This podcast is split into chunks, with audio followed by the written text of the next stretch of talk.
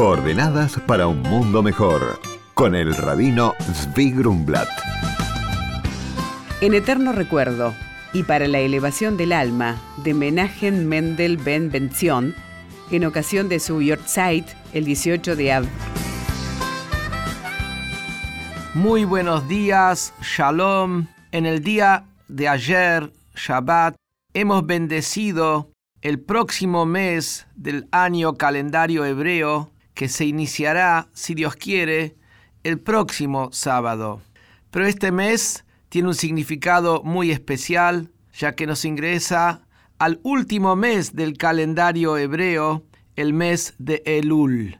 Y como ya estamos próximos a prepararnos a recibir el nuevo año, el Rosh Hashanah, si Dios quiere, en cinco semanas de hoy, ya es la costumbre de desearse un buen año, que seamos todos inscriptos en el libro de la vida, en el libro de la bondad, en el libro del buen sustento, de la alegría, en el libro de la Geula.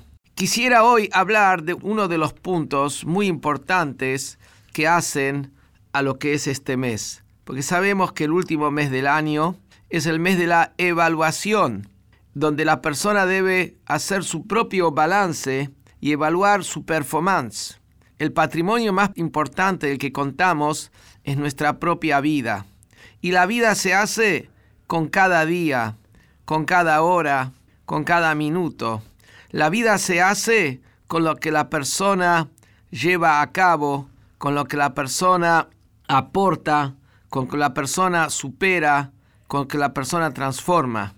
Dios puso al hombre en el mundo para completar la creación igual como el hombre toma de los elementos minerales o de los materiales que existen en la tierra y en el mundo, los desarrolla, así también es más aún el desarrollo a nivel espiritual.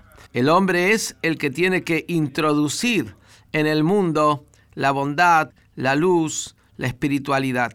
Y uno de los puntos claves en ese trabajo de superación es el precepto de la tzedakah, el precepto de lo que traducimos como caridad, pero en realidad tzedakah quiere decir justicia, de darle al necesitado, de ayudar al necesitado, de ayudar a las instituciones de bien necesitadas, ayudar a las instituciones de Torah, que ese precepto de la desgraciadamente, tiene que ser fortalecido.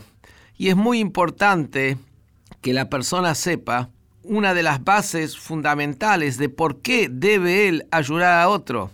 Él trabaja duro, le cuesta mucho. ¿Qué es esta situación que él tiene que resignar de lo propio para otro? Y ahí quiero traer un dicho del Talmud que dice en el tratado de Pirkei Avot, tratado de las enseñanzas de los sabios, de los padres, dice así: Dijo Rabbi Eleazar de la ciudad de Bartota, dale a él de él, de lo que es de él, porque vos y todo lo tuyo le pertenecen a él. Y así dijo el rey David, que de ti viene todo y de tu mano te hemos dado. ¿Qué quiere decir dale a él de lo que es de él? Cuando la persona va y ayuda al prójimo, está dando de lo que Dios le dio a él para ayudar al prójimo. Dentro de lo que Dios bendice a cada uno está la parte que Dios le da para que él administre y ayude a otro. Un mensaje importantísimo. Ayudamos a otro con lo que Dios nos da para que ayudemos. Muy buenos días y shalom.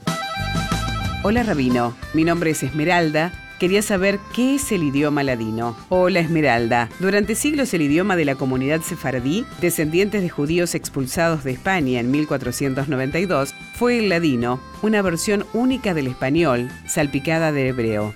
Este idioma funcionó de manera muy similar a su contraparte ashkenazi, el yiddish, uniendo a sus hablantes a través de las fronteras nacionales y las divisiones culturales. Por consultas al rabino pueden escribirnos a coordenadas.jabad.org.ar. Coordenadas para un mundo mejor con el rabino Zvi Grumblat. Shalom y Shavua Tov.